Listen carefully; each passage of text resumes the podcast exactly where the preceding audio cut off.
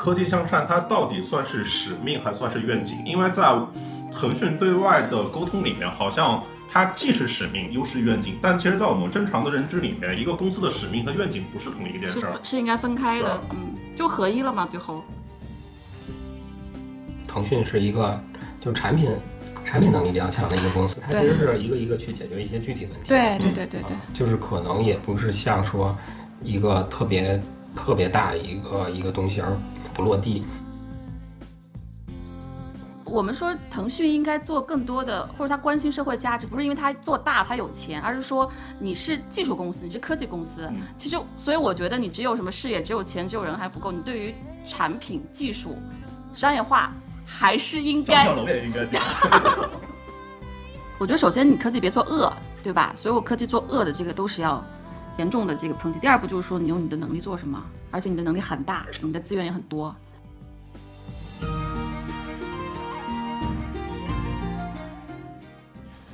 腾讯之前的战略是要扎根消费互联网，拥抱产业互联网，到今年多加了一条推动可持续社会价值创新。原因是有越来越多的行业开始了数字化、智能化，有越来越多的老人、孩子和残障群体，他都加入了这个数字世界。就是说，互联网它一方面科学技术水平在提升，另外一块它的主要的服务对象也从用户发展到了这个产业，现在变成了整个社会。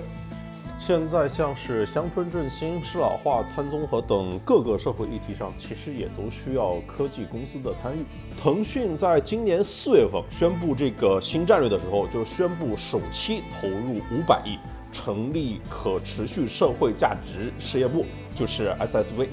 到今年八月十七号，中央财经会议提出促进共同富裕之后，第二天八月十八号，腾讯就宣布再追加五百亿。投入这个共同富裕专项计划，现在这一千亿现金都已经打到了 SSV 账上了。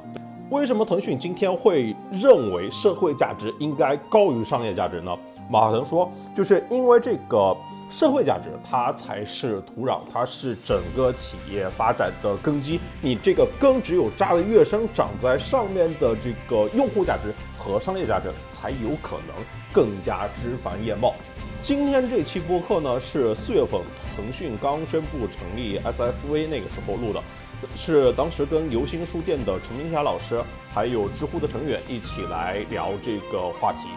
游心书店是一家以创新为主题的书店，推荐关注他们的播客深夜书店。OK，以下就是当时聊的一些判断。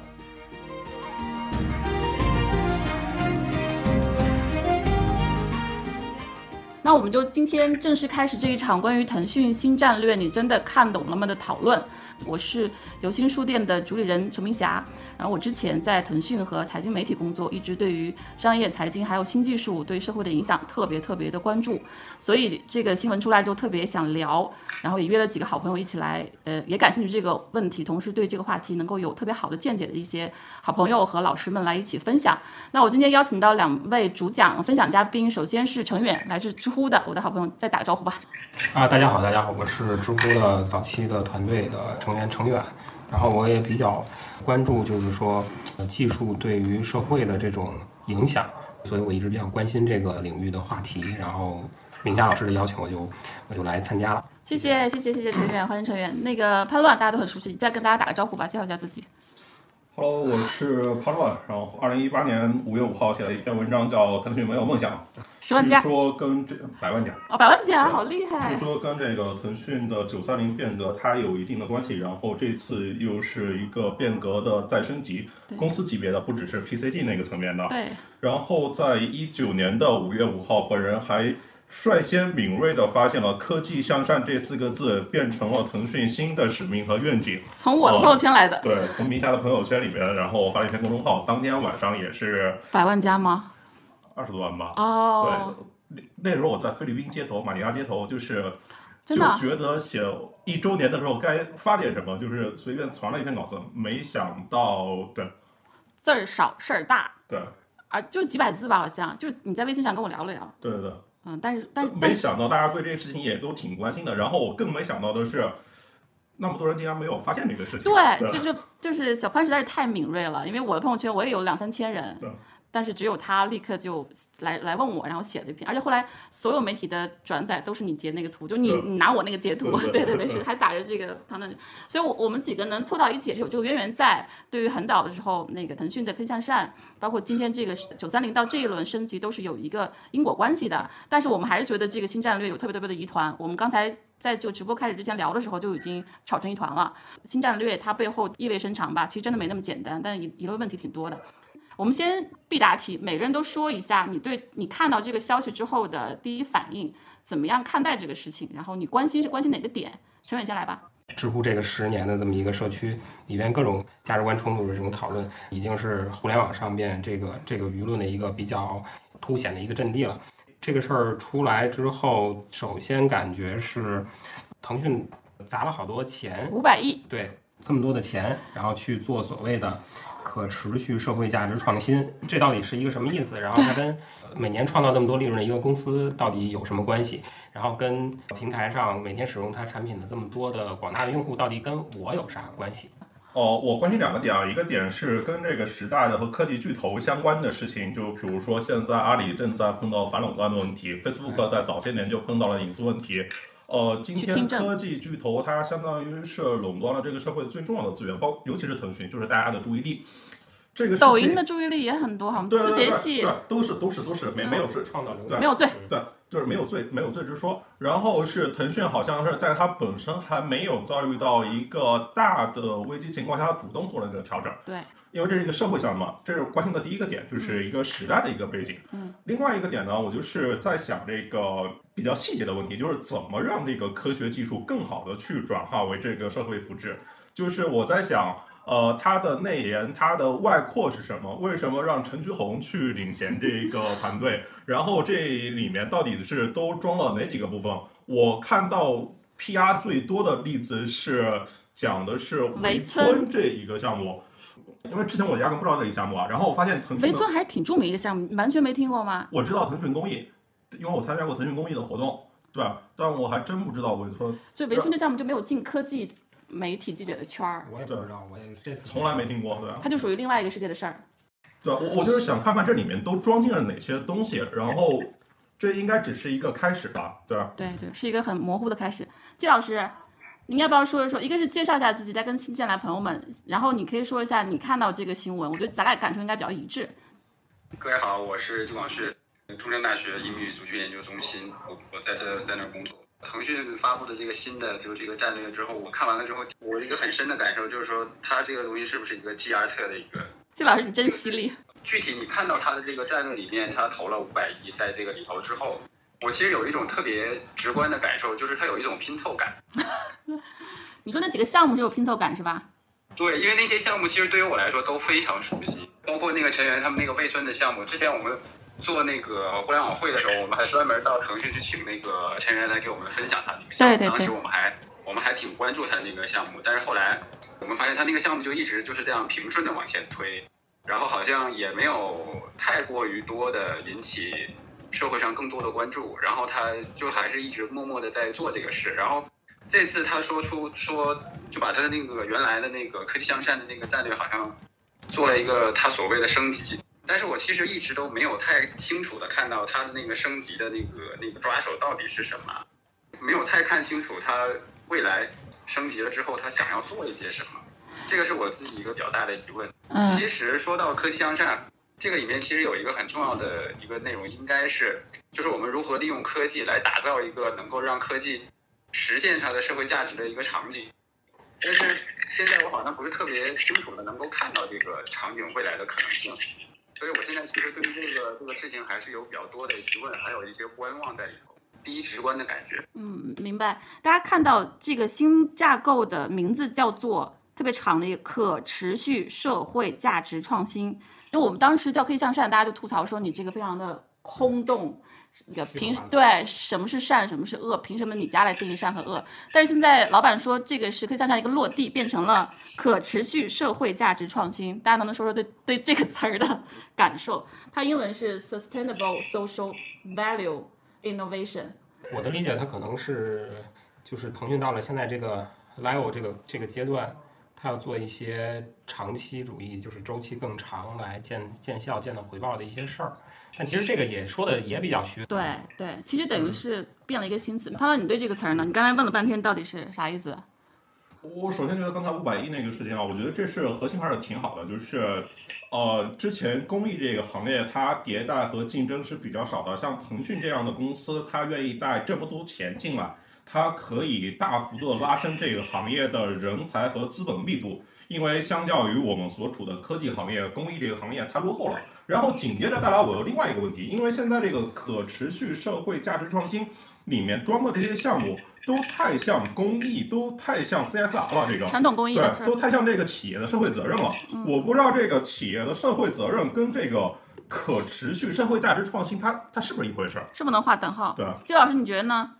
咱们还去参加过快手的社会价值那个会，对吧？您怎么看这个词儿啊？可持续社会价值创新，这是腾讯新造的一个词儿，我们得查了一下，在传统的商业公益里面都没这个词儿。对我看到了之后，我也是有一点疑问，就是这个可持续的这种价值创新，就刚就像刚刚跟潘乐老师说的这种感受是很类似的，就它的这种持续的社会价值创新和原来在 CSR 的企业的这些社会公益，他们之间的这种差异到底是在哪里？就是它的那个边界到底是什么？我现嗯，在也不太，也没有太搞清楚它的那种呃概念和概念之间，他们到底有一个什么特别好的一个差异？它好像里面也没有特别清楚的解读。哎，我能回答一下这个问题吗？就是我觉得这个词儿啊，它拆开三个词儿都特别好。可持续就代表它是应该有一个长久的生命力，一定要一定要有最好商业化的，对吧？才能可持续。第二个，社会价值这词儿也特别好，因为腾讯以前一直强调用户价值，社会是比用户更大的一个概念。用户可能你满足他需求，他爽就好了，但是社会价值可能包括什么环境，可能都包括。然后创新这词儿也特别好，我觉得，因为可以向善，我一直觉得这个词儿它特别的正确，但是乏味；高尚，但是不性感。但是你加了创新，我一直就很想让科技向善它跟创新相关，跟未来相关，跟竞争力相关。所以我觉得这几个词儿，这三个词儿我都很喜欢，但不知道为什么拼到一起之后，就没有人都一口气念下来，然后觉得拗口难理解吧。但是我觉得这三个词儿都很好。我有一个问题啊，就是可持续社会价值创新这个事情，我们之前不都是说商业才是最大的公益、最大的慈慈善吗？这个事情。对然后你譬如说隔壁厂的让天下没有难做的生意，对，包括你像闲鱼这种，它去年的 GMV 应该到了五千亿了，二手的流通，嗯，它难道不是在提供一个可持续的社会价值创新吗？是的，对啊，对，是的。所以那个亚军，你要是补充什么？亚军来。啊，我其实我觉得这个呃可持续和创新这个是吸引我的两个 point，这两个东西让我对他们想做的呃以及腾讯未来可能新的产品或呃服务或者是业务可能有更多的想象，因为我觉得这两只有产品和服务才能实现这个可持续和创新这两个最有呃吸引力的这个啊点。然后价值其实，在科技向善这个战略的提出，我觉得其实诠释的很明确，然后可能需要后后面需要具体的去拆解啊，这是我自己的一个感受。其实我看到这个可持续价值创新，我吸引我的就是可持续创新，让我觉得哎，是不是会有产品和服务出来？嗯对。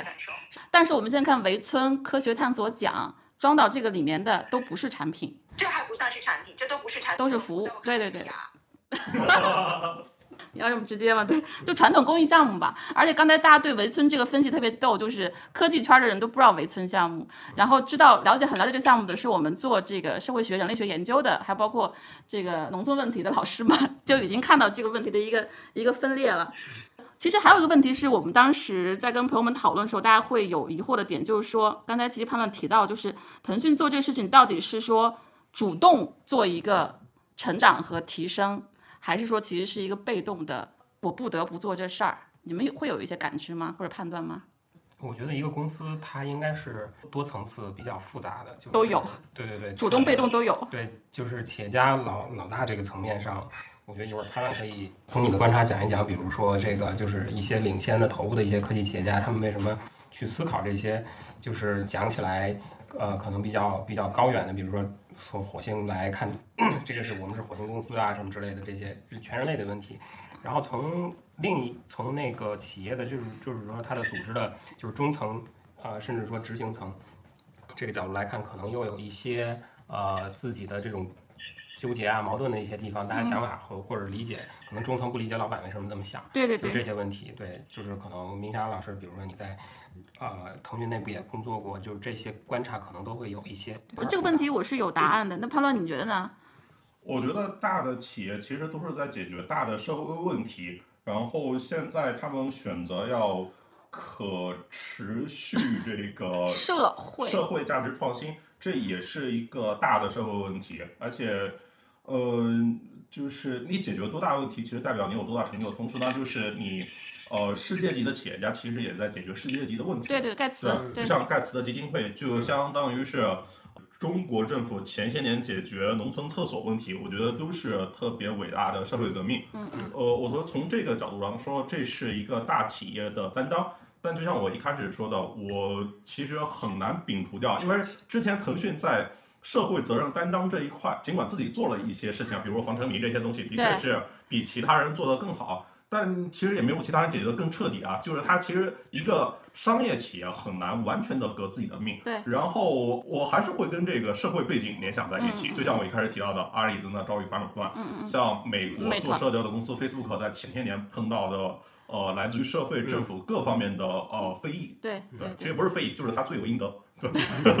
对，因为最近刚好有阿里这个事情，所以大家很快能够做一个连接，说好，哇，你罚了一百八十亿，我拿五百亿好不好？我主动先拿五百亿好。但我要说，其实当然你可以这样做连接，但是其实不只是这这样子。嗯，你可以看到，因为我们也问了一些内部的情况，就是你确实是始自二零二零年，对吧？是疫情期间，我觉得 Pony 还有高管团队有一个比较大的一个。提升或者刺激吧，但更早真的要追溯到一七年，我们当时就开始在遇到这个游戏用户家长的这个这个质疑了，还有包括什么那个隐私的问题等等，所以肯定是有反垄断这个事儿，但可能它因果关系要更长更早，还是一个主动的架构的升级，因为架构升级是很复杂的事情，对吧？伤筋动骨，乱七八糟，极其的痛苦，血雨腥风，他能这样调，就意味着他是想清楚了，哪怕说调的看起来有点有点没看懂，或者说没有显那么完美吧。怎么样才算想清楚呢？我想这个问题啊，就譬如说科技向善，我到现在也还在想那个，呃，科技向善它到底算是使命还算是愿景？因为在腾讯对外的沟通里面，好像它既是使命又是愿景，但其实，在我们正常的认知里面，一个公司的使命和愿景不是同一件事儿，是应该分开的，嗯，就合一了嘛，最后。嗯，我我我其实有有一个也有一个疑问，就是以前王红有人说过，呃，一个公司中国的公司能把使命愿景讲清楚，战略这几几个问题讲清楚，其实特别少。啊，就是经常是出现说，有的公司做的并不是不好，但是，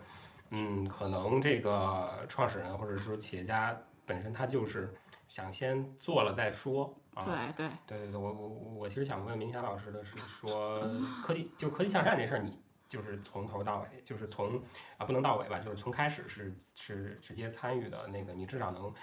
给大家讲讲，就是他之前来历是怎么回事儿。对，我我觉得从最开始一七年，我们当时一七年下半年，我们开始筹备当年腾讯研究院的年会，就在想，就是腾讯研究院应该是一个怎么样更超越公司，是一个对行业有价值的事情。其实当时在腾讯已经感到很大的压力了，就是你游戏用户。呃，父母的还有学校的这些反弹，还有那个抱怨，然后再一个就是作为一个超大型的平台，我不是跟方军我的老同事做了一本书叫《平台时代》嘛，当时就发现对于平台这个事情，外部的小公司极其的羡慕，哇，大平台多好啊，就特别羡慕这种平台的。这个价值和指数级增长，但在腾讯内部对于平台已经很恐惧了，就是我我这怎么办呀？我的责任要大得多，然后我各方面的问题也很多，所以当时我们就有这个感知，觉得会有很多很多新的问题爆发出来，那不如我们自己早一点先把这个问题研究清楚，尤其是腾讯自己的产品跟业务可能带来的问题，这就是科技向上起步的那个点，就是腾讯自己的产品跟业务是不是有哪些问题是让用户的家长们或让社会不太满意的，这是科技向上第一步，后来就发现就变成科技可以。在其他方面，比如说什么什么寻人啊，什么种黄瓜啊，什么这个等等，人脸识别可以做很多事情。最开始就是说，先把自己自己不要制造太多问题，能不能把自己制造问题解决了？如果解决不了，我是不是能够想出想清楚我怎么去应对？到后来，其实研究院做的事情就已经差不多了，但是就停留在研究院。这次升级，其实我还真的是我自己也评价一下，我觉得是一个特别特别了不起的一步。嗯。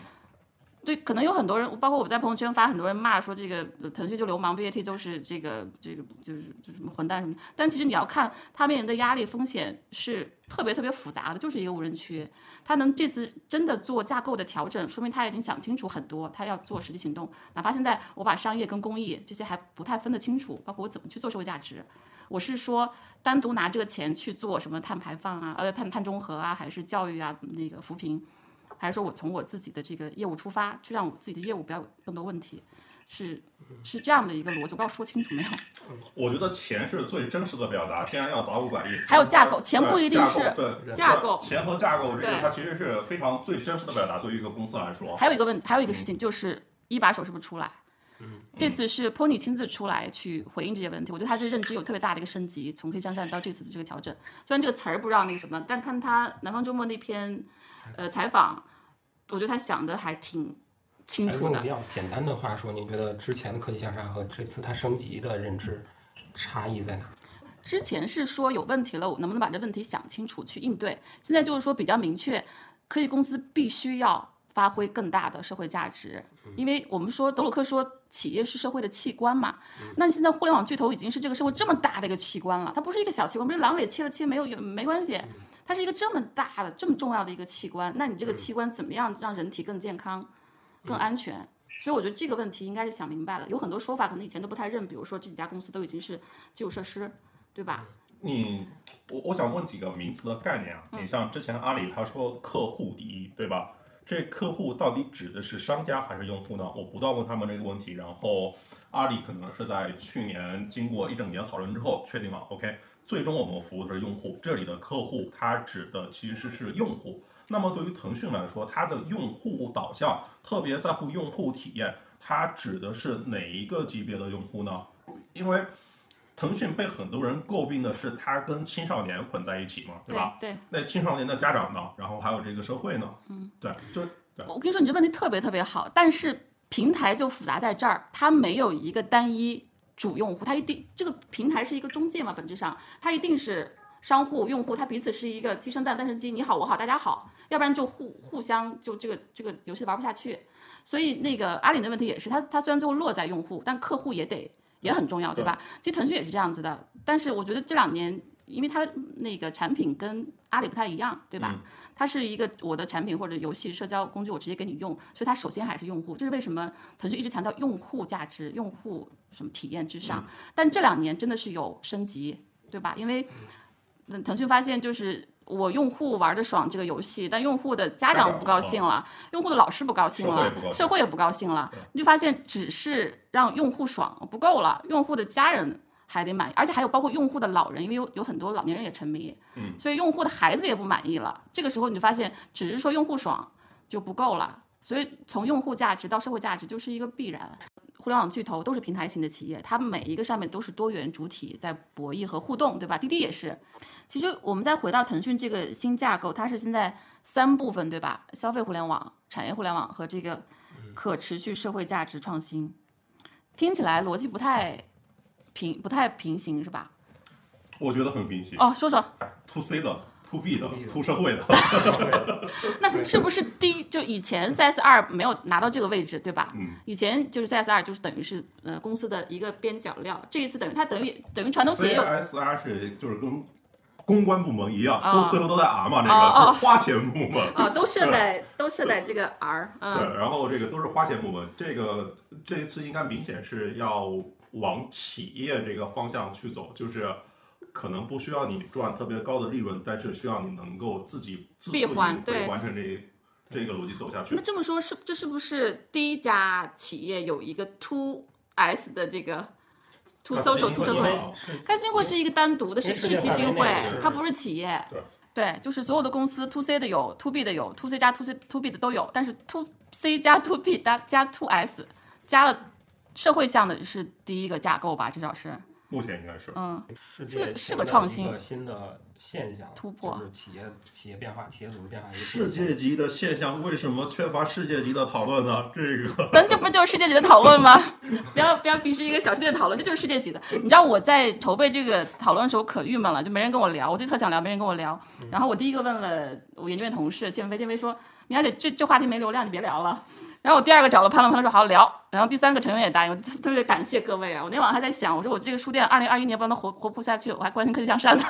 但真的是问题特别重要，我们还是得得得聊清楚。他加创新两个字特别对，因为他没有可参照的 Facebook 那么大的危机，他也没做这事儿。也没解决好。对，而且他其实是不太不太有 social 项目，他做了很多传统公益的事儿，就是捐钱捐了很很大一笔，然后什么各种的投放。我们说到这儿，就腾讯这一步挺了不起的，真的是创新，但是它往下怎么走，其实问题就就来了。比较担心哪些，大家可以梳理梳理。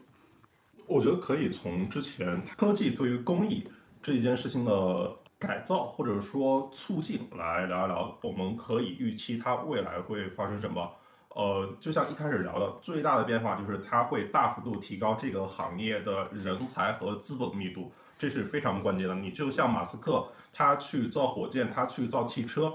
其实都是用一个更高的人才密度来做一个看似相对跟科技互联网比啊，相对传统的产业。所以我觉得这个还是非常值得期待的。然后哎等等，我跟你说，钱和人还不是传统工艺做不好的那个核心原因，它核心是没有一个良性的激励机制，它的激励机制是扭曲的，它靠用爱发电，对对对对对对是的是的就跟当年 B 站那样，B 站到最后也可以找到自己的商业模式啊。我去做游戏，然后我去做什么？就譬如如果今天他真的把这个呃水这件事情给解决了，你就看看人造肉嘛。然后你看中国的首富就是去年也是一个卖水的老板啊，这个对对对，我觉得我我就是你你你解决多大问题，其实就代表着你有可能有多大的成功。对对，所以我的意思是，你把钱和人放进来，最核心还是说你要把这个模式玩转了，它得是一个良性的我激励机制。这这已经是带来一个很大的变化了，但呃，但钱从来都不是最缺的啊，就公益缺啊，之前做是缺的，不是最缺的。我觉得，最优秀的人才之前哪往公益走啊？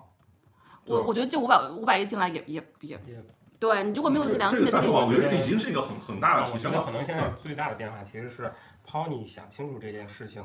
呃，可能没有，呃就是表现出来还有很多问题啊，就是没我们不不了解。对对但是他从战略上想清楚，那企业家肯定要先把战略啊、使命、愿景这些方向想清楚，他能够实现就是潘乱说的，让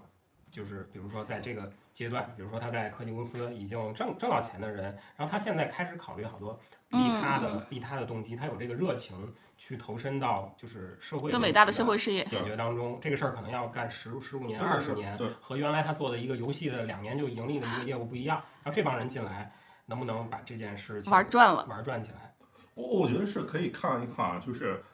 互联网，互联网其实是各行各业的数字化，它提升了数字化，然后带来了更多的数据，然后让它变得更加智能。对，这是它核心能力加跟其他行业非常不一样的它的核心能力。然后还是从公益这个事情来推啊，因为腾讯做公益可能已经做了十年了，对吧？嗯，一开始做的只是一个、呃传统社会问题去募捐解决它。的工具，对，然后可能汶川地震的时候，嗯然后捐创造一个什么捐钱记一个记录，然后再后来那个像你的领导郭凯天，他不是说说什么互联网公益二点零吗？嗯就是说利用互联网领域的优势、技术传播优势，缔造人人可以公益、民众可以参与的这种公益模式。对对，已经是升，真的是升级了。对，它已经是升级，然后再往后面呢，就是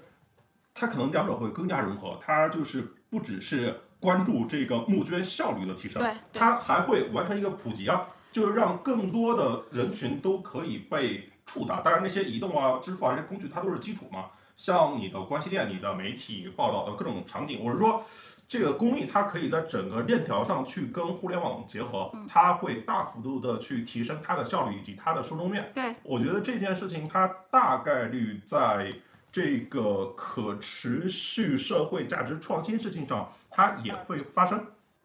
对其实刚才你已经梳理了，就是首先是传统工艺，对吧？第一步，第二步是用它的技术跟产品能力，让工艺本身得到了提升，效率上透明化。现在其实要往第三步走了，就是你有没有可能让你的呃，有点变得更规更普世化。一个是更朴实，更朴实化，它还要让这个东西变成一个能够自循环的事情啊，因为之前还是用外发电嘛。对对对对对对，是的，是的，只是效率提升。还有一个就是我我老想说的那部分，就是这一波互联网巨头。它带来了新的产品跟服务，很便利的生活，很丰富的一个娱乐享受，但是它也制造了很多新问题。这部分问题谁来负责？谁来解决？是说把它抛给社会，用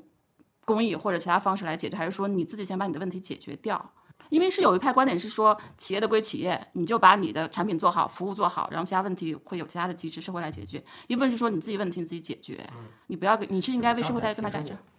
从企业家的角度来考虑，其实公司肯定还是要增长的。对，而且竞争压力很大。用呃游戏这个市这个市场所覆盖的用户和这个呃隐私的这个问题，我其实说了一个政治不正确的观点，就是当他在把企业的资源转移到比如说能源啊、水啊，就社会更大的问题的这种解决上之后，那些问题是不是对于一个有增更大增长空间的平台来说，它就变成了小的问题？就这些问题。对对对，如果是有这个，如果水这一部分的利润能够占到公司的百分之五十以上，游戏那一块的确是可以有更加的解决方案。对对对，就说到底还是一个你靠什么活下去，对吧？你你靠什么去竞争？嗯嗯。所以这个所以指望 Facebook 自己来解决自己的问题就比较扯对对，所以这部分就是除了商业互联网，呃，不是消费互联网跟产业互联网之外，第三个这个可持续社会价值创新，它就应该是一个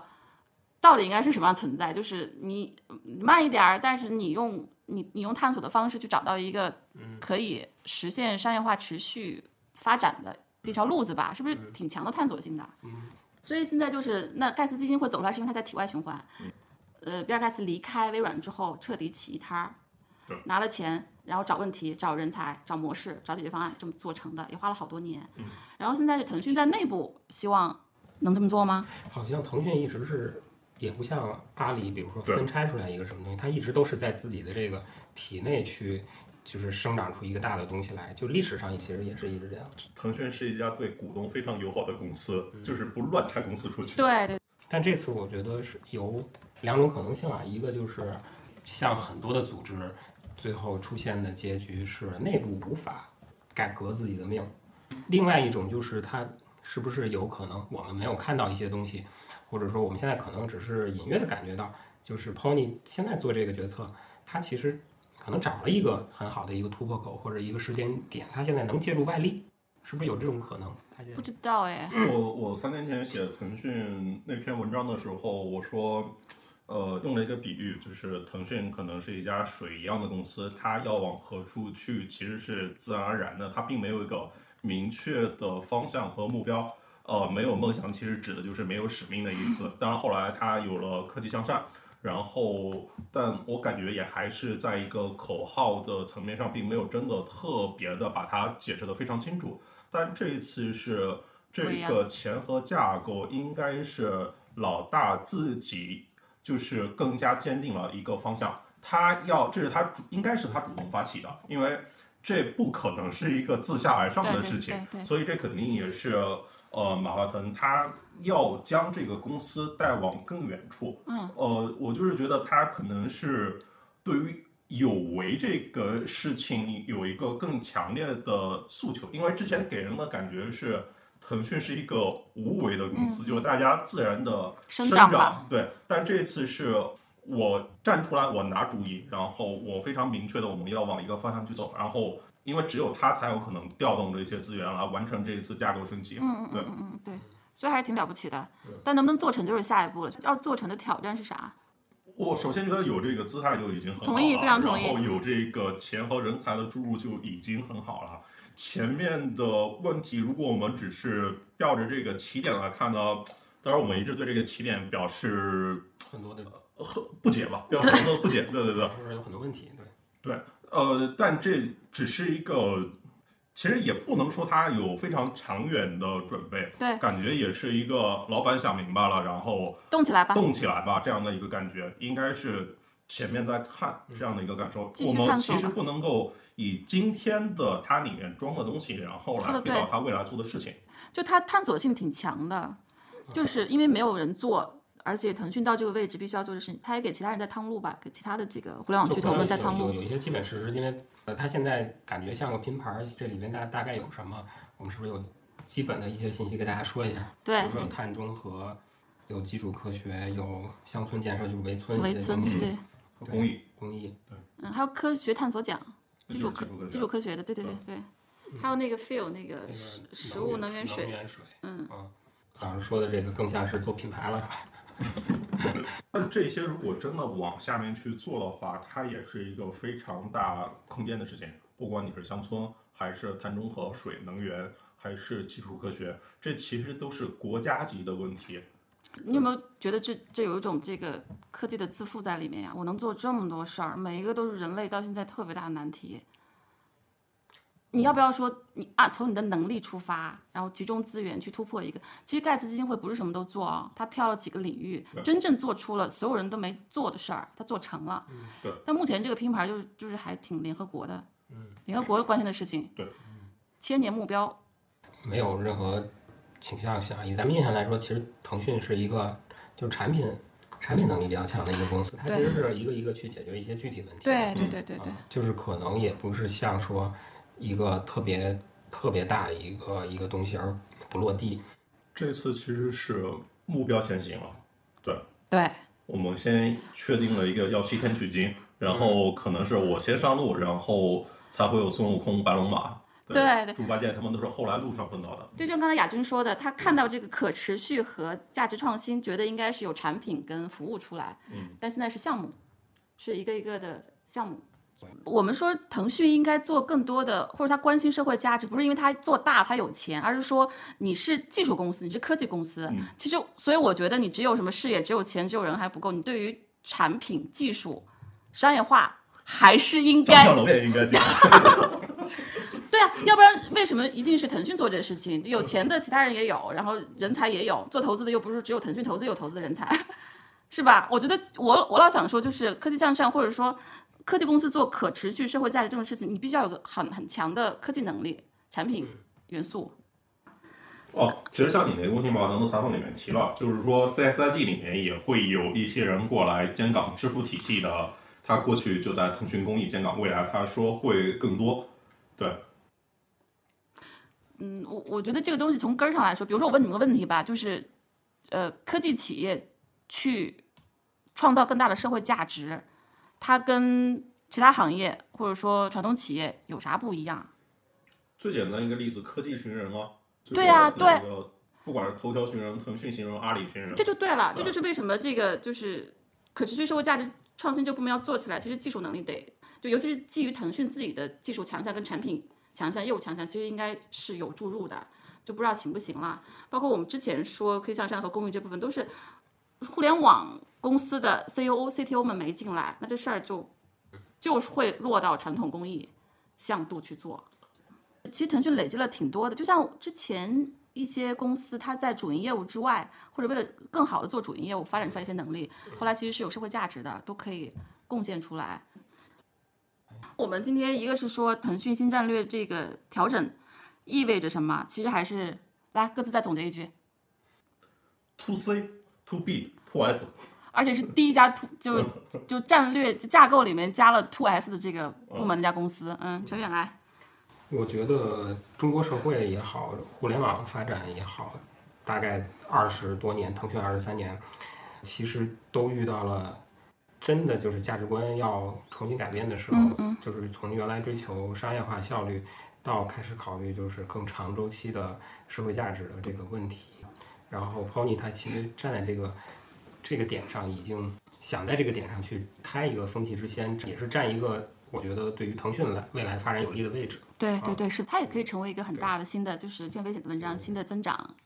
企业是社会的器官，现在我们的互联网巨头们都是平台型企业，都已经成为巨大的影响很大很大的这个器官，它的社会性、外部性都已经出来了，就一定要回答你除了满足用户、让用户爽、让你的客户爽之外，到底给这个社会不要制造新问题。同时还能用你的技术、资源和钱，能够更好的解决一些问题，大家的期待吧。对，我觉得这个就是有一个很大的变化，呃，就是你到底是在帮这个社会解决什么问题，你在帮别人解决什么问题？像我三年前写那篇文章吐槽，呃，那个当时也是使命愿景不分，就是要成为最受人尊敬的互联网公司。这其实只是你自己的问题，与社会、与其他人无关。对对对。但这一次是真的要来解决社会的问题了，我觉得这是一个非常大的变化。嗯。对，就是你开始去去解决社会的问题吧，就不是只是在帮自己解决问题，就是衡量一个公司它是否伟大，它不是说看你规模大不大，对对吧？对。而是说你看你到底是在帮这个社会解决多大问题。对。然后一定不能公司到一定规模之后就变成一个既得利益者。我觉得这一波其实不管是内部主动，还是说外部的压力，都已经开始有这个意识了，是吧？在苏醒，在觉醒这个社会价值，而且也有个认知提升。那下一步就是看怎么做了，而且还没有参照系。我们的市值已经比肩这些硅谷的公司，但是硅谷公司也没做这事儿，可能反倒做的是已经比硅谷公司强了。盖茨基金会，人家算是一个，但是它是另外一个模式了。对对，是吧？已经已经算挺了不起了，在内部。Facebook 其实还在那个位置。Facebook 不值一提，就是如果在在为社会做做 Facebook 绝对是个反面案例。对哎，我能问你们个问题吗？就比如说科技公司要更好的服务社会，创造更大的社会价值，你觉得这事儿第一步应该谁先动啊？比如说那个政府的压力，甚至是监管，甚至是要求等等，还是说呃用户端可以发起？我就看你不爽，我不要这样子，我不要这个用脚投票，还是说真的得互联网公司的 CEO、CTO 们、产品经理们觉醒？我觉得改变可能来自于两个方面啊。嗯第一个一定是来自政府。对。呃，这么被动，我不觉得是被动啊，就是因为指望这些科技公司自己革自己的命运，真的是一个比较扯的事儿。政府这个立场和对，你政府有个公共的立场是吧？嗯。就是科技权贵在今天真的已经是一个不得不面对的一个问题了。就是因为你恰好进入科技这个行业，恰好你加入头部的公司，然后你在通过五到十年的时间里面，你获得了可能是上百亿的财富，可能是其他一个地级市的好多年的 GDP，嗯，嗯对，呃，而且在今天资本的力量正在，尤其是 AI 这个事情来到之后，资本的力量它所获得的分配远远高过了劳动的所获得的分配，对这财富在非常急剧的向头部集中，对。这一定会是一个非常大的社会问题。嗯。对，你指望这些公司来自己来既得利益者来解决自己的问题，我觉得这这就是做梦，对，呃，一定是需要政府再来做一次重新的再分配，我觉得这是一个。另外一个可能就是新的技术或者新的协议的产生，不管是区块链还是，我就举个例子来说，用户的数据它的归属到底应该归谁？用户的数据它是否应该成为生产资料？如果我的数据是我的生产资料的话，那不管你 Facebook、你字节、你腾讯用我的数据去赚钱，我是否应该参与到这个利益的分配里面来？嗯嗯，对吧？要让更多人有所得，而不只是这几家公司的员工以及它的核心的股东获得这部分的收益。说的对，对对，说很好。我肯定喜欢第二条路了，因为你知道，政府它是一个那样子的激励约束机制，它的人才，包括就像 Facebook 那个听证会对，那议员们都被嘲笑嘛，你问不到点儿上，你不理解技术，所以政府如果真的介入的话，它的结果，它的可能的一些动作变形、破坏性可能要更大，还不如让新的一轮技术起来，是吧？政府有一个更好的方案其实到最后并没有真的起到这个结果。但是我觉得政府它的存在就是，就像这个社会它需要主流媒体一样，就是需要有人告诉我们这样不对，这样不对，什么是好的。一个矫正器，但不能全靠它来矫正，可能矫正不了。从一个最微观的一个角度，我觉得，嗯，这个我我我也不是追求某种政治正确的观点啊，我是真的相信这个，就是我觉得每一个个人他都是有他主观的能动性，呃，都可以去选择你到底想要活在一个什么样的世界当中。嗯，这个每一个个人，就包括在座的各位，也包括这个就是科技企业家，也包括呃这个政府当中的一些决策者，甚至说他的就是这些人组成的一些机构，然后。首先，它是个体，对每一个个体，就会做不同的选择。他能够选择，就是什么是那正 Pony 就做了跟扎克伯格不一样的选择。就是我是认为有人品这个问题的，对，有有差别有差别，有然后差别。Tim Cook 跟扎克伯格就会做不一样的选择。再再往下一步呢，就是说人是可以进行这个，就是我们是可以进行交流沟通，嗯然后可以认知升级。认知升级，然后达成共识。达成共识之后，我们可以有效的进行一些就是组织，就是就是包括腾讯其实现在也在做它组织的升级，就是形成这样的一个组织，这样的一个组织，它要去考虑说啊、我的一个决策。我做的事儿影响到哪些利益相关的方，然后这些利益相关方，啊，他是要给我，比如说在资本市场投票也好，嗯嗯嗯。还是说在就是在董事会里边决定我能不能再继续留任也好，就是这些力量最后是就是是左右他的，而不是说追求说我就是一个个人的这个完全是个人主个人利益放大利益放大，它其实是连接成一个群体之后，有这么样的一个各个各利益方的一个博弈过程，然后再达成我们最后想要什么样的一个社会。但如果这个中间机制出现问题，可能极少数的人去决定我们生活在什么这个社会当中，其实是一件很糟糕的事情，是很可怕的事对情，对对我觉得应该认清这个问题。应该所有人投票，但对现在大部分人没有投票权，票我我从来不信所有人投票这个事情。我告诉你，我告诉你，推荐算法就是民主的暴力。对，推荐算法就是所有人参与投票。我我当然同意，不是不应该也不可能所有人投票，但是也不应该就几个人投票，对吧？而且你你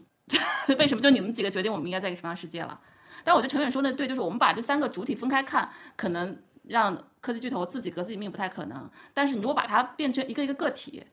那会做不同的选择的。比如说腾讯不是做了这个选择嘛，就是 Pony 的选择，腾讯选择可能跟其他人就不一样。大家所处阶段不一样嘛，啊压力也不一样是有一天，呃，另外一家公司它变成中国的老大，世界的最顶尖的科技公司，它也可以有呃类似的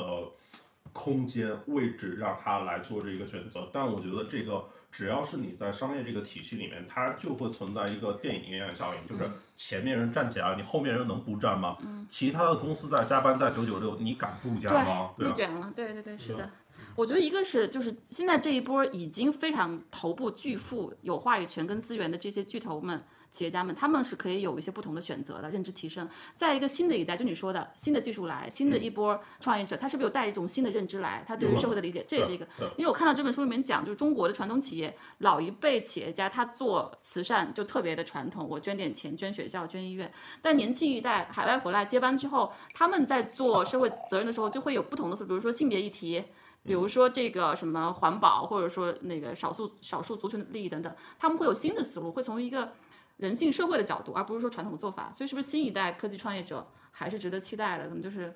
九零后、零零后，对，可能已经是九五后了，啊九五后的创业者，零零后的创业者，如果，呃，他们身在，当然他们大概率如果有新想法，也应该是由他们拿出来。对如果他们能够带着新的想法来做不同的事情，不同的方案根子上从就走出一条新的路，那我觉得现在我们碰到这些问题，它大概率会随着时间被解决。被颠覆，对对对对对。那那目前这个状况还是挺期待现有这波占有资源跟话语权、投票权的人能够能够做更好的选择吧，是吧？最后再发散一下吧，就刚才我们吐槽也吐槽够了。面向未来的话，我们现在比如说 Elon Musk 上火星是吧？盖茨在这个碳中和在建设地球，然后贝索斯属于既要一手去太呃去火星，一手还在建设地球，就是这牵扯一个到底是以人类中心、地球中心，还是去往宇宙文明去？你们觉得就就完全个人个人这个发散说啊，你们觉得科技巨头应该往哪儿使劲？就你最期待他们在哪个领域有贡献的？在提升大家的品味和审美吧。我觉得这些都不是，对，我觉得现在解决贫困问题吧。哎，这个我特同意对。只要有贫困就没有尊严，就没有那个什么。那陈伟你觉得？我们这个文化土壤当中孕育出来的平台吧，可能更多的是就是能够凝聚的共识，可能是更多人认为解决好现在地球的这个生存环境、生存资源的一个问题，可能是因为我们我们比较擅长组织很多的人一起干事儿，对，对，然后可嗯，能可能比较西西方的一些科技企业比较擅长说，就是更强调一个技术的力量带带领大家去开拓新的什么殖民空间之类的。对我我我我提一个期待吧，我觉得其实确实是互联网公司它在呃服务用户甚至是满足客户方面都做得挺好的，但是对于自己的员工自己的组织，比如说九九六，比如说其实互联网公司我我知道的是抑郁症的比例非常高，还有一些性别议题，比如说今天早上理想。嗯，今天早上理想跟这个什么，就是他他的对对对，开除了员工，有一些很基本的平权的问题，还有你自己员工的这种这种激励等等。给季老师，你还有什么补充吗？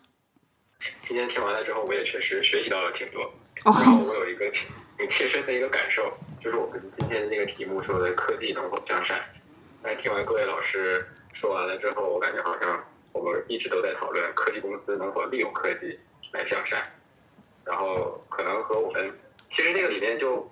我就感觉到了一种变化，就是我们最开始一七年在讨论那个科技向善的这个话题的时候，更多的看的是科技的本质，它是善的还是恶的。嗯今天可能通过这个腾讯新一轮的这个价值观，它的这个叫创新社会价值，我们更看到的是企业能够主动的利用自身的这种科技能力和产品能力向善。对其实这是一种从技术本质的讨论到到向这个社会行动的一种转变。其实我觉得这种转变对于我们来说还挺有触动的。嗯就是对于我们未来的这种研究，研究这种科技，它到底我们对于技术的这种本质到底该如何把握？可能在今天我们这个话题层面上，或者这个公司本身，它作为一个非常重要的主体，其实它影响到了我们对于技术本质的了解。我觉得首先你科技别做恶，对吧？所有科技做恶的这个都是要严重的这个抨击。第二步就是说你用你的能力做什么，而且你的能力很大，你的资源也很多。总之，我们今天之所以传这个局，闲聊了一晚上，就是想说这事情还是特别值得关注的。甭管你现在看懂没看懂，它后续都会有很多的可观察的部分吧，可期待的部分。然后也希望对于互联网公司它带来的问题，它能做的事儿，我们都保持关注吧，也可以多协同。腾讯开始从自己的问题转向去解决、关注、解决社会的问题，这也是一个巨大的跨越。再把我开头说的再复述一遍，呃，他把呃更高密度的人才和资本带进了这个行业，这个行业的发展会因此而往前去发展的更加快一点吧。对，还是期待看到科技从业者，就是经过商业化的阶段之后，在社会价值上能做出什么样的创新，能带来什么样的一个未来我们生活的世界，还是挺期待的。嗯，对，就我觉得可以向善，我们当时提，然后一直很尴尬的推了几年，这个确实是一个这次架构升级，确实是一个特别实质性的、有诚意的举动行动。我觉得这点来说，就是非常值得赞赏跟期待的。至于后面怎么做到更好，因为没有人做过这事情，没有人做成功过，所以我就多一点这个包容吧。但我们没有收腾讯一分钱啊，这完全是自己攒的局，攒的局在聊，所以就是真的是就是非常旁观者客观的一个一个期待说。得好也欢迎大款。可以，对对对。然后如果说，因为有很多问题，后续还要再观察，也希望我们今天是一个开始吧。我们到时候一个是边看这些企业怎么做，再一个我们梳理更多问题，也希望更多人参与。呃，不管参与讨论、参与提意见、参与质疑、参与抨击，也参与更多的解决方案吧。那就谢谢每一位，谢谢姬老师，然后谢谢那个顾成老师，谢谢晚安了，可以继续关注流星深夜书店的播客号。然后我们后续还有很多话题，会常约这个相关的好朋友们来聊这个话题，或者关注我们，持续的 follow 我们。大家晚安啦。